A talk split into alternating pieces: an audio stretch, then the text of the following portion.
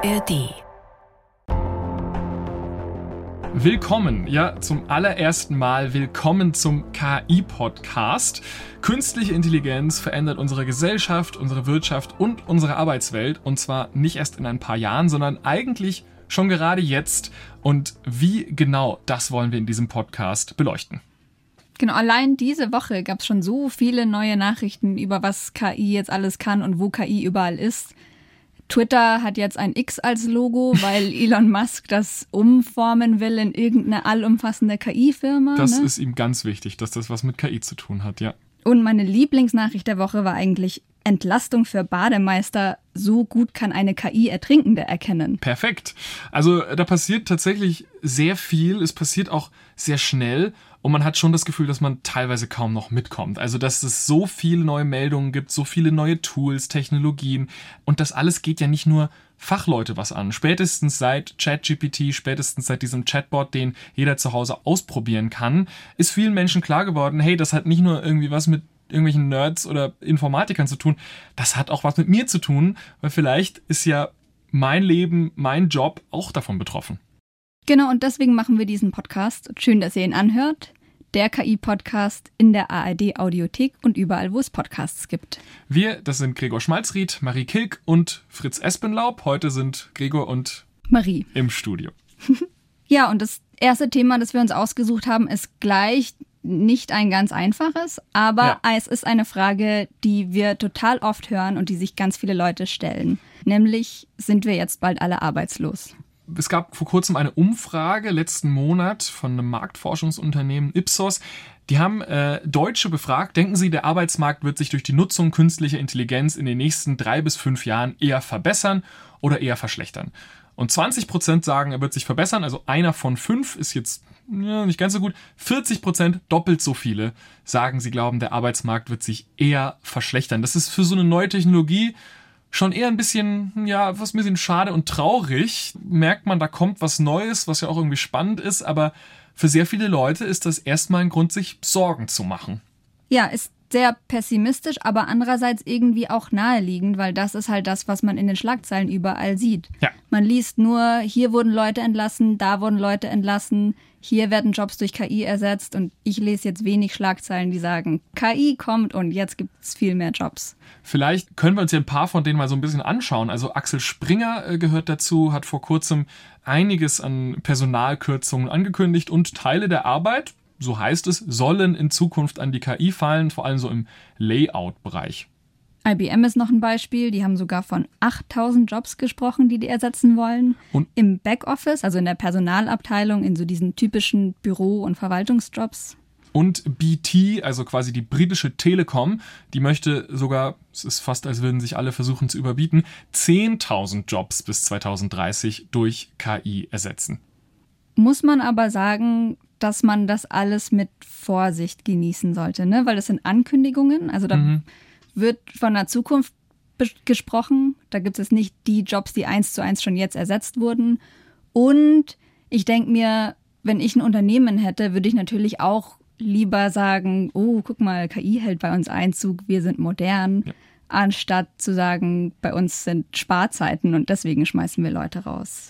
Aber trotzdem, man merkt an solchen Geschichten schon, da ist was im Gange, weil dass KI manche Jobs überflüssig machen kann, das ist ja schon eine Angst, die ist jetzt nicht komplett neu, die gibt's schon eine Weile. Aber das Unternehmen wirklich sagen, wir machen das jetzt, wir ersetzen jetzt in den nächsten paar Jahren Leute durch KI, das hätte man denen vor zehn Jahren noch nicht unbedingt abgekauft. Jetzt ist das anders. Gerade bei BT, der britischen Telekom, die reden vor allem über den Kundendienst. Also ein Callcenter, wo sehr viele Leute drin sitzen, die vielleicht den ganzen Tag über die gleichen paar Fragen und Probleme behandeln. Und da arbeiten gerade sehr viele Unternehmen dran. Es gibt auch ein paar deutsche Unternehmen, die alle versuchen, das Callcenter quasi an eine KI zu überführen. Und dann kann die halt nicht nur mit 500 Leuten reden, weil es halt 500 Leute in diesem Callcenter gibt, sondern theoretisch mit unbegrenzt, weil eine KI kann man ja unendlich vervielfältigen. Und klappt das? Also ist das noch Zukunftsmusik oder funktioniert das schon? Wir können uns zumindest mal anhören, wie es funktionieren soll. Hier ist ein Beispiel von vier, das ist ein deutsches Startup.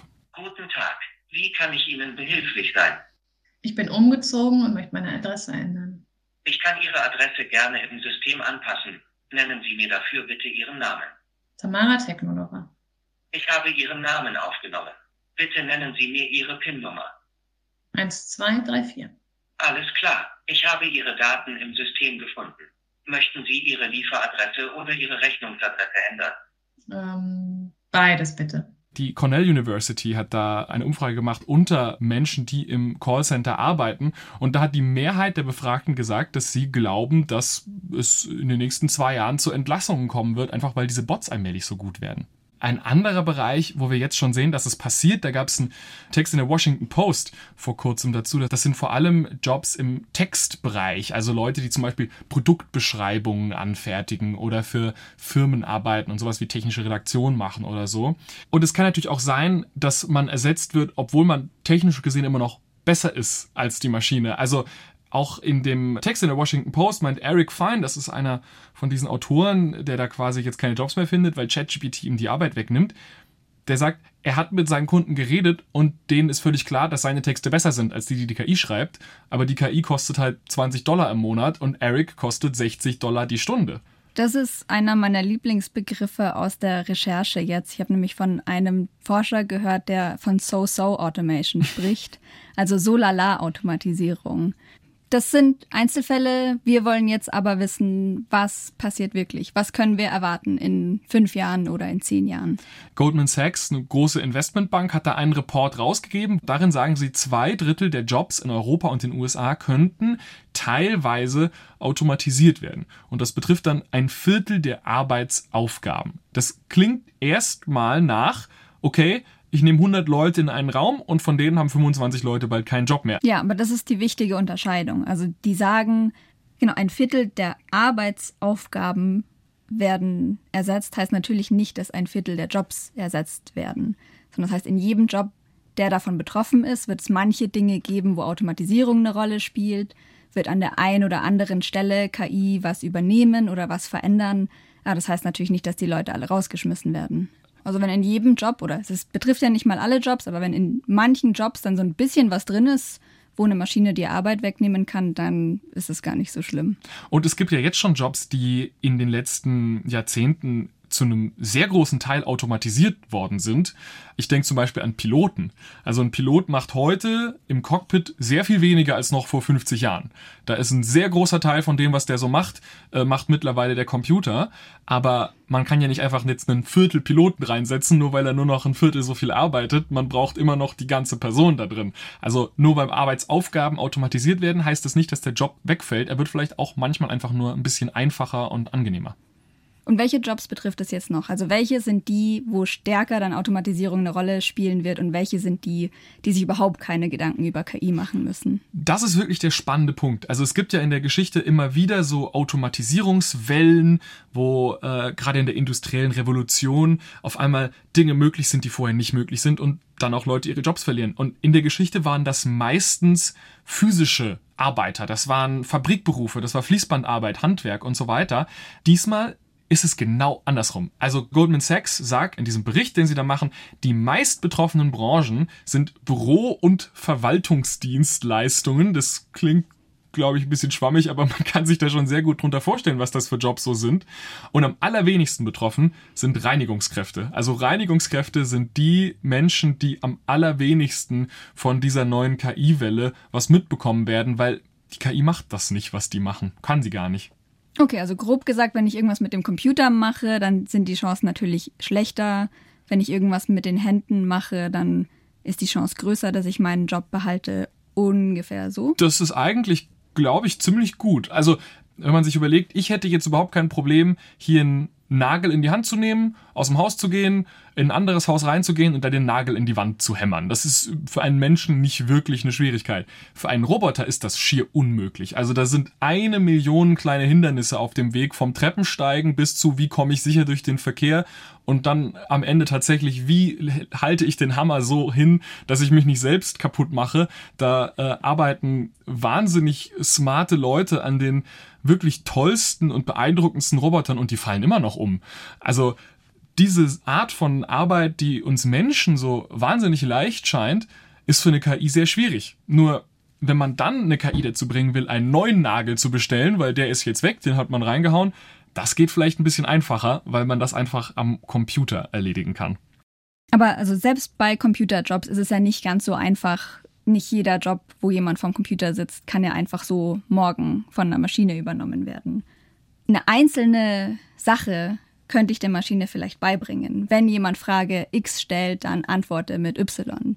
Aber nicht die ganze Bandbreite von Dingen, die so ein Mensch an einem Tag bearbeiten muss. Das ist vielleicht auch der Unterschied zum Callcenter, weil wenn man Kundendienst macht für Telekommunikationsunternehmen oder was auch immer, dann ist wahrscheinlich tatsächlich ein großer Teil der Fragen, die so reinkommen, sind immer die gleichen. Und dann eine KI diese Fragen beantworten zu lassen und wenn sie es mal nicht weiß, das schickt man dann weiter an den Menschen, aber braucht insgesamt einfach viel weniger Menschen, macht irgendwie Sinn, weil der Job im Wesentlichen immer aus den gleichen paar Sachen besteht. Genau, also Vorhersehbarkeit ist, glaube ich, so ein Punkt, wo man sagen kann, wenn was sehr vorhersehbar ist, kann es eher die Maschine. Wenn es unberechenbar ist, braucht man noch einen Mensch. Und was auch ein ganz wichtiger Faktor ist, das klingt jetzt ein bisschen kitschig, ist in Ordnung, Menschlichkeit.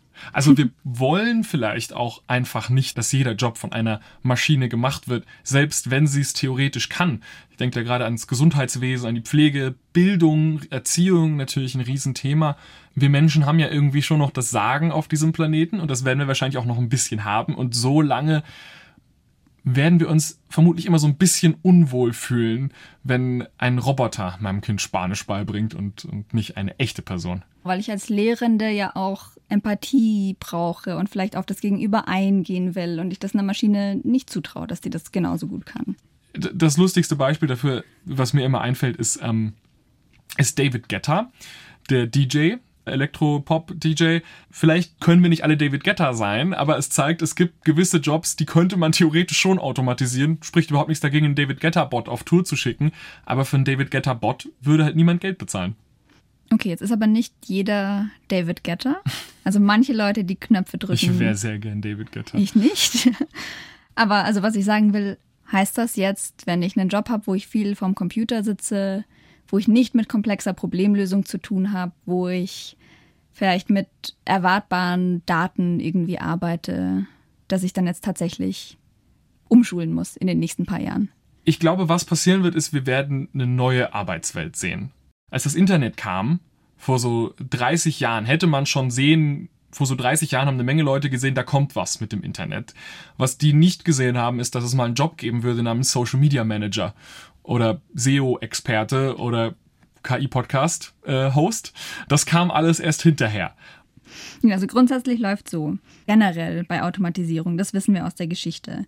Im ersten Schritt hast du meistens erhöhte Produktivität in einem bestimmten Bereich. Also sagen wir mal, der Webstuhl wird erfunden und mhm. Maschinen können jetzt weben. Dann führt das erstmal zu mehr Produktivität, weil super schnell viele Tücher gewebt werden können und alle Leute dann sich Tücher leisten können und dann die Nachfrage steigt und dann hast du vielleicht in der Textilindustrie erstmal mehr Jobs. Mhm. So lange, bis du an dem Punkt bist, wo du sagen kannst, wir weben jetzt so viele Tücher, dass jeder, der ein Tuch will, auch ein Tuch bekommt. Dann hast du quasi die Phase der Stagnation. Und Weil dann, jetzt haben alle genug Tücher überall rumliegen und sagen, wohin damit? Genau, du musst nicht mehr Tücher ich weben, weil Tüchern. alle ja. ertrinken in vorbei. Tüchern. Genau. Es muss Hände haben. Und, und dann ist halt die Frage, was passiert dann? Also dann kann es sein, dass es tatsächlich dann weniger Arbeitsplätze gibt, weil dann die Maschinen die Menschen verdrängen. Oder dass sich die Arbeitsplätze in der Industrie verlagern. Also das ist ein bisschen, es gibt neue Aufgaben für die Menschen und die sind nicht mehr die, die weben oder den Webstuhl bedienen, aber die sind in der Webstuhlverwaltung irgendwie tätig. Kann auch sein. Das Problem ist dann wahrscheinlich jemand, der ausgebildet war zu weben, ist nicht unbedingt ausgebildet, Webstuhl zu verwalten. Kann, man kann zwar sagen, ein, der Job des Webers ist raus und der Job des Webstuhlverwalters ist neu dazugekommen, aber ist das dann die gleiche Person, die den macht? Oder ist das eine andere Person, die von irgendwo anders kommt und die Person, die früher selber gewebt hat, die hat jetzt nichts mehr oder vielleicht nur noch einen sehr viel schlechter bezahlten Job? Ja, und was ich aber dabei auch wichtig finde, ist, das passiert allermeistens trotzdem nicht über Nacht. Mhm. Also nicht in dem Moment, wo es den Webstuhl gibt, hast du sofort die neue Welt, wo du keine Menschen mehr am Webstuhl brauchst, sondern Unternehmen transformieren sich ja langsam. Also ob was technologisch. Teilweise sehr langsam. Teilweise super, ultra langsam. Also nicht nur der Faktor ist, was technisch möglich, ist wichtig, um zu überlegen, ob etwas ersetzt wird durch KI, sondern auch, kann sich die ganze Struktur anpassen, ist strategisch alles gegeben, hat man das technologische Know-how in der Firma, um die Prozesse zu verändern und dann halt auch dieses, wollen wir das überhaupt? Ja. Vielleicht es ist vielleicht sogar interessant, wenn wir noch ein bisschen weiter zurückgehen. 1979 nämlich, da ist eine meiner absoluten Lieblingserfindungen gemacht worden, und zwar von Dan Bricklin. Wird jetzt niemandem was sagen, ist jetzt äh, nicht ganz so berühmt wie ein Thomas Edison oder Steve Jobs, aber er hat eine Software erfunden, die kennt heute niemand mehr. Er hat quasi die Excel-Tabelle erfunden. Also das, was sozusagen später die Excel-Tabelle wurde. Und das war natürlich vor allem interessant für Buchhalter und für Steuerberaterinnen und solche Leute. Und äh, da gibt's ganz lustige Stories, dass Leute dann zu ihm kamen und meinten, du, seitdem ich deine Software benutze, ich brauche nur noch eine Stunde für meine Arbeit am Tag und dann gehe ich einfach nach Hause. Und das muss damals schon gruselig gewesen sein, oder? Also stell dir vor, du warst vielleicht damals Buchhalterin und auf einmal kommt da eine Maschine rein, die kann alles das scheinbar, was du kannst. Oder richtig schön, weil ich halt früh Feierabend habe. Ja, aber irgendwann merkt das ja der Chef. Dann habe ich ein Problem, genau. Irgendwann ja. merkt vielleicht der Chef, dass du, dass der dich überhaupt nicht mehr braucht. Ähm, und jetzt schauen wir uns das heute an und ich würde sagen, unsere Steuerberater sind ganz gut beschäftigt gerade. Also die sind jetzt weit davon entfernt, von der Maschine ersetzt worden zu Aber sein. Aber was ist dann passiert? Also was ist dann passiert zwischen der Erfindung von Visikalk und heute? Ich würde sagen, was dazwischen passiert ist, ist, es ist dadurch, dass die Arbeit leichter wurde, ist viel mehr Arbeit entstanden. Und das kann Technologie auch tun. Also Technologie kann nicht einfach nur Arbeit wegnehmen, sie kann auch, das kennen wir glaube ich auch alle, sehr viel mehr Arbeit machen. Da kann ich dann auch meine Lieblingsmaschine ins Spiel bringen, nämlich den Bankautomat. Da war es nämlich auch so, als Bankautomaten erfunden wurden, haben natürlich ganz viele Bankangestellte und auch das Management von Banken gedacht, okay, du brauchst bald keine Menschen mehr. Scheine zählen und ausgeben kann jetzt die Maschine. Aber das Gegenteil ist passiert. Nämlich wurde es durch Bankautomaten günstiger, Bankfilialen zu eröffnen und es gab dann viel mehr Bankfilialen. Und in diesen Bankfilialen haben natürlich auch Menschen gearbeitet. Und deswegen gab es insgesamt in den Jahrzehnten nach der Einführung der Bankautomaten mehr Bankangestellte als weniger. Die, vielleicht haben die Bankautomaten also einfach dazu geführt, unter anderem, dass heute viel mehr gebankt wird als früher. Und jetzt haben alle, die im Bankenwesen arbeiten, eigentlich mehr Arbeit dank okay. Automatisierung. Das stimmt. Äh, wenn, sobald etwas durch Technologie leichter wird, machen es mehr Leute. Und es wird natürlich auch wahrscheinlich ein Stück weit billiger. Das kann natürlich auch stressen. Ich sage mal, ich bin irgendwie Cutter für Videos zum Beispiel. Ich äh, mache YouTube-Videos für irgendwen und ich schaffe am Tag drei Videos, sagen wir das einfach mal so. Ähm, jetzt kommt eine KI an, die verdoppelt meine Produktivität, weil die die Hälfte meiner Arbeit abnimmt. Was passiert jetzt? Kriege ich nach wie vor für drei Videos das gleiche Geld, aber ich arbeite nur noch halb so lang? Wahrscheinlich eher nicht. Wahrscheinlich passiert eher, dass ich nur noch das halbe Geld bekomme für meine Videos. Ich muss in Zukunft sechs Videos am Tag schneiden, aber bekomme auch nicht mehr als vorher. Ich würde halt sagen, du musst halt gut verhandeln und es dir vielleicht nicht sofort anmerken lassen. Geht aber halt natürlich nur in der Übergangszeit wahrscheinlich. Irgendwann kommen auch die Chefs drauf, dass Maschinen dir helfen und dann geben sie dir doppelt so viel Arbeit ein anderer Beruf hat diese Entwicklung schon teilweise hinter sich oder ist zumindest mittendrin, nämlich die Übersetzer. Also Google Translate und andere äh, Programme dieser Art, die tun ja letztlich das, was klassischerweise eine Übersetzerin oder ein Übersetzer getan hat, nur sehr viel schneller und quasi kostenlos. Trotzdem gibt es noch Leute, die beruflich übersetzen. Die sind nicht auf einmal alle arbeitslos geworden, aber wenn man mit denen redet, dann wird man schon hören, ja gut, man muss halt viel mehr liefern als früher. Man muss mehr, man muss schneller sein, es gibt weniger Geld. Der Job ist nicht weg, aber er hat sich halt ein Stück weit verändert. Er ist ein bisschen unattraktiver geworden, dadurch, dass Maschinen so einen Teil davon machen können. Und du machst als Mensch wahrscheinlich nur noch die schwierigen Sachen und nicht mehr die, die du so nebenbei locker an einem Nachmittag beim Kaffee übersetzt. Genau, das ist wahrscheinlich so der Gedanke. Also gerade im juristischen Bereich zum Beispiel ist es schon sehr wichtig, dass auch die Begriffe exakt stimmen. Das sollte man dann auch den Menschen das Ganze übernehmen lassen. Aber bei vielen anderen Sachen, wo es vielleicht weniger wichtig ist, da kann eine KI praktisch genauso gut sein. Ja, und es gibt natürlich noch viele andere Berufsgruppen, auf die das jetzt ähnlich zutreffen kann. Dann Menschen in der Softwareentwicklung, Menschen in der Datenanalyse. Du machst dann halt nur noch die schwierigen, komplexen Sachen und vielleicht ist der Job dann weniger spaßig als vorher. Oder Aber er macht mehr Spaß, weil du dann nur noch so richtig interessante Probleme lösen musst und nicht mehr diese eintönigen Dinge, wo du halt weißt, äh, davon mache ich fünf die Woche, kann das bitte ein Roboter übernehmen.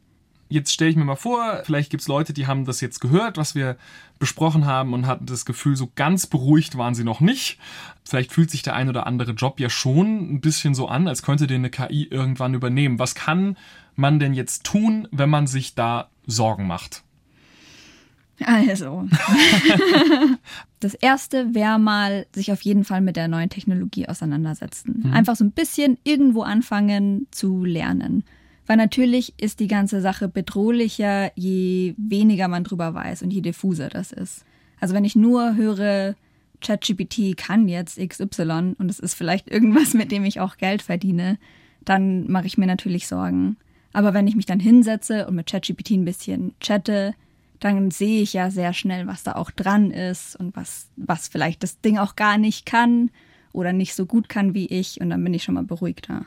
Oder man kann sich zumindest vorstellen, welche Teile des Jobs, das hatten wir ja, das mit den Arbeitsaufgaben. Also vielleicht gibt es ja manche Aufgaben, die man macht, bei denen man merkt, ah, könnte ich mir gut vorstellen, dass das eine KI bald kann und andere, bei denen die noch, ja, und andere Aufgaben, bei denen die KI noch eher im Dunkeln tappt, dann ist das vielleicht eine Motivation eher so auf die zweite. Dann kann man sich vielleicht denken, okay, ich mache vielleicht eher von dem zweiten jetzt in Zukunft Sachen und weniger von dem ersten. Genau, und vielleicht freue ich mich auch total, wenn ich merke, ah, wo die KI mir helfen kann, weil ich dann dadurch schneller werde und mich mehr konzentrieren kann auf andere Sachen. Bei mir ist es so, ich bin grundsätzlich ein sehr ängstlicher Mensch. Und einer der Gründe, warum ich jetzt auch so viel damit verbringe, mir das alles anzuschauen und ganz genau ähm, mich damit auseinanderzusetzen, ist, glaube ich, einfach, weil ich so ein Schisser bin. Also, weil ich mir wirklich die ganze Zeit denke, okay, was ist mein Beruf überhaupt noch wert in den nächsten paar Jahren? Das, das Bild, was ich immer so im Kopf habe, ist, ich, wenn ich, wenn ich es schaffe, in das Auge des Sturms zu rennen, dann nimmt er mich vielleicht nicht mit. Das ist, glaube ich, aber auch eine gute Empfehlung für Leute. Also, wenn man jetzt ein bisschen proaktiv ist und vielleicht sich da reinstürzt und was über die KI lernt, dann ist das ja total gefragt zurzeit. Also wenn man nur ein bisschen Neugierde hat und dann halt in seinem Team oder in seiner Firma da was mitbringen kann und sagen kann, guck mal, ich habe mir da was angeguckt und mit seinem Chef, seiner Chefin darüber reden, dann macht man sich ja auch nützlich. Viele Firmen und Organisationen, und ich meine das wirklich auch sehr nett und freundlich und überhaupt nicht böse, haben auch ehrlich gesagt gerade überhaupt keine Ahnung, wo das alles hinführt alle stochern so ein bisschen im Dunkeln, sind sich nicht wirklich sicher, was da jetzt passiert. Also was ich auf gar keinen Fall sehe, ist, dass jetzt in den nächsten paar Monaten auf einmal massenhaft Leute rausgeschmissen werden, weil Firmen alles auf den Kopf werfen. Gerade in Deutschland haben wir vielleicht nicht wirklich diese Art von Kultur, sondern wir sind schon bei neuer Technologie eher vorsichtig manchmal vielleicht sogar eher zu vorsichtig bei der einen oder anderen Sache, als dass wir alles rausschmeißen und sagen, ach, wir, wir machen jetzt nur noch KI. Genau, Zeug. das ist der viel schwierigere Teil oft. Also es ist oft der Teil, der viel länger dauert, als eigentlich die Technologie zu haben und zu verwenden, ist dann das ganze Krankenhaus zum Beispiel zu überzeugen, dass die jetzt ihre etablierten Richtlinien ändern sollen. Und das mit dem Datenschutz zu klären. Da kann man nicht einfach so sagen, so wir machen jetzt den KI-Knopf an und dann läuft das Ganze auf KI, das ist sehr viel komplizierter, das wird sehr lang dauern. Und wenn man in dieser Zeit, die das dauert, irgendwann merkt, okay, mein Job ist vielleicht doch nicht mehr so gefragt, wenn dieser Prozess rum ist, dann kann man sich immer noch überlegen, ob man vielleicht in eine leicht andere Richtung geht, aber da hat man dann auch noch Zeit. Also, wir haben noch Zeit zu überlegen, wir haben noch Zeit zu lernen, wir haben noch Zeit, mit den Chefs zu sprechen und denen zu sagen, was wir gerne machen an unserem Tag und was wir nicht gerne machen und wo die bitte Maschinen anbringen sollen, die ich, uns da Arbeit wegnehmen. Ich freue mich so sehr auf den Tag, an dem meine KI meine Steuererklärung macht. Ich denke, das ist die eine Sache, der kommt nicht, der die Tag. so ein bisschen in meinem Hinterkopf, das ist mein Tag X. Da freue ich mich mehr drauf als auf meine Hochzeit. Die also, besten Steuer Berater können das teilweise nicht. Also ich glaube, das dauert noch lange, bis die KI das perfekt kann. Vielleicht noch vor der Rente irgendwann. Wir wollen ja auch wirklich konkret und praktisch sein mit diesem Podcast und deswegen werden wir am Ende von jeder Folge immer drüber sprechen, was wir letzte Woche mit KI gemacht haben. Nicht die Steuererklärung, leider. Aber, Gregor, was hast du denn geschafft und wobei hat dir KI geholfen? Äh, ich hatte einen ganz äh, lustigen Moment und zwar, ich habe mit einer Freundin gesprochen und die hat ein, ein Handyspiel erwähnt, also was fürs, fürs Smartphone. Und äh, sie meinte, das ist so ein Spiel, da musst du als König Ja-Nein-Fragen beantworten. Und ich habe sie gesagt, mhm. was?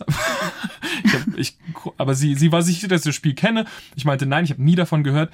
Ich habe das gegoogelt, es kam nichts. König der Ja-Nein-Fragen beantwortet. Dann äh, habe ich ChatGPT gefragt und ChatGPT hat sofort gesagt, das Spiel heißt Reigns. Und das gefällt mir deswegen so gut, weil das zeigt so ein bisschen, wo ChatGPT was kann, was Google früher nicht konnte oder was Google immer noch mhm. nicht kann. Also mit Google musstest du noch wirklich gut überlegen, wie du die Frage formulierst, damit Google es versteht. Und ChatGPT kannst du einfach so Gedankenfetzen hinschmeißen und es genau. versteht trotzdem, was du meinst. Genau, genau. Also ChatGPT hat, hat wirklich sehr viel Toleranz für schlechten Ausdruck. Mhm. Ist mir echt positiv aufgefallen. Da kann man, man kann auch mitten im Satz auf einmal das ja. Thema wechseln oder, oder in extreme Umgangssprache oder so. Sollte es auch haben, weil es drückt sich selber auch oft schlecht aus. Ja. Ja, cool.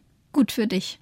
Gut für das wichtige das, Handyspiel. Das Spiel das, sieht mittelspannend aus, aber ich weiß jetzt zumindest, wie es heißt. Das spielst du jetzt wieder. Ja, es war nicht meins, es war das von okay. äh, Vanessa. Gut für Vanessa, die jetzt endlich wieder ihr Lieblingshandyspiel spielen kann, was sonst das in ist, der Geschichte verloren war. Ich weiß nicht, wie viele Leute das arbeitslos macht. All die, all, all, die, all die Leute, die beruflich wissen, wie Handyspiele heißen. Natürlich. Oh ja, die Handyspiel-Hotline wird jetzt dann auf jeden Fall dicht gemacht, ganz bald. Was hast du getrieben, Marie? Hast du auch irgendwas rausgefunden? Ich habe tatsächlich versucht zu programmieren mit Hilfe von GPT-4. Das ist ja gerade so das beste Sprachmodell, hm? was es gibt. Du hast gesagt, schreib mir mal einen extrem guten Computervirus. Nee, der das Pentagon ganz hacken kann. harmlos. Ich wollte Rechnungen schreiben und zwar mehrere auf einmal. Also ich habe eine Excel-Tabelle, wo ich dann die Rechnungsnummer generiere und wo mhm. es mir automatisch die Umsatzsteuer ausrechnet und wo ich dann eintragen kann, was war der Titel des Auftrags. Und ich wollte, dass aus der Excel-Tabelle dann automatisch PDFs rausgemacht werden, wo an jeder Stelle die richtigen Zahlen stehen und wo dann steht vielen Dank. Und also du wolltest aus einer Liste mehrere Rechnungen quasi rauszaubern. Genau. Ich will okay. einfach keine Rechnungen mehr schreiben. Mit okay. meinen zehn Fingern nicht schreiben, lieber Herr so und so, bitte überweisen Sie mir Geld. Sondern ich will nur noch die Zahl in eine Excel-Tabelle schreiben. Mhm. Am Ende hat GPT-4 mir ganz viele Varianten von Computerscripts gegeben in verschiedenen Sprachen, Python und VBA. Mhm. Und ich habe die alle probiert und die haben aber alle nicht so richtig funktioniert. Und was ich am Ende gemacht habe, ist doch wieder einfach googeln. und da gab es schon ein Mensch, der ein Skript online gestellt hat, was genau das gemacht hat, was ich wollte, und das hat gut funktioniert. Also es ist ein bisschen das Gegenteil von deiner Geschichte. Ich habe einen Fall gefunden, wo Google tatsächlich noch besser war als das beste GPT-Tool gerade. Und von solchen Fällen, also sowohl denen, wo die KI was kann, als auch denen, wo die KI was eben nicht kann, da freue ich mich drauf, mehr zu hören und äh, zu erzählen in den nächsten Wochen im KI-Podcast. Vielen Dank fürs Zuhören. Das war's mit der ersten Folge. Nächste Woche wollen wir den Spieß übrigens ein bisschen umdrehen. Da wollen wir nicht die Frage stellen, wie verändert KI die Arbeitswelt als Ganzes, sondern wie verändere ich selbst eigentlich meine Arbeit mit KI. Wenn euch der KI-Podcast gefällt, dann freuen wir uns sehr, wenn ihr ihn weiterempfehlt. Vielleicht gibt es ja in eurem Freundeskreis auch jemand, der sich gerade Sorgen um seinen Job macht oder der lernen will, was er oder sie noch automatisieren kann, bevor der Chef dann merkt, dass zu früh Feierabend gemacht wird. Und auch wir selber haben eine Empfehlung zum Abschluss. Unsere Kollegen vom NDR-Podcast T mit Warum haben sich kürzlich auch mit künstlicher Intelligenz beschäftigt und zwar aus philosophischer Sicht. T mit Warum ist der Philosophie-Podcast von NDR Kultur, gibt's genau wie uns auch in der ARD Audiothek und der klingt so.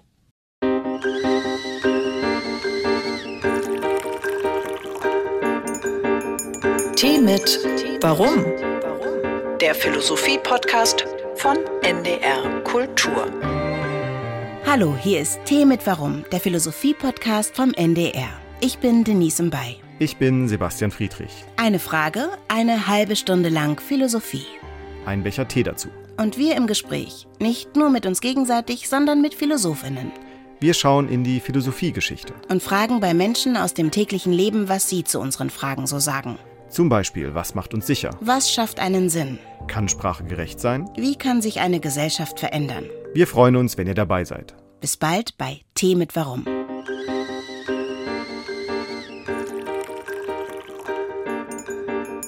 Tee mit Warum?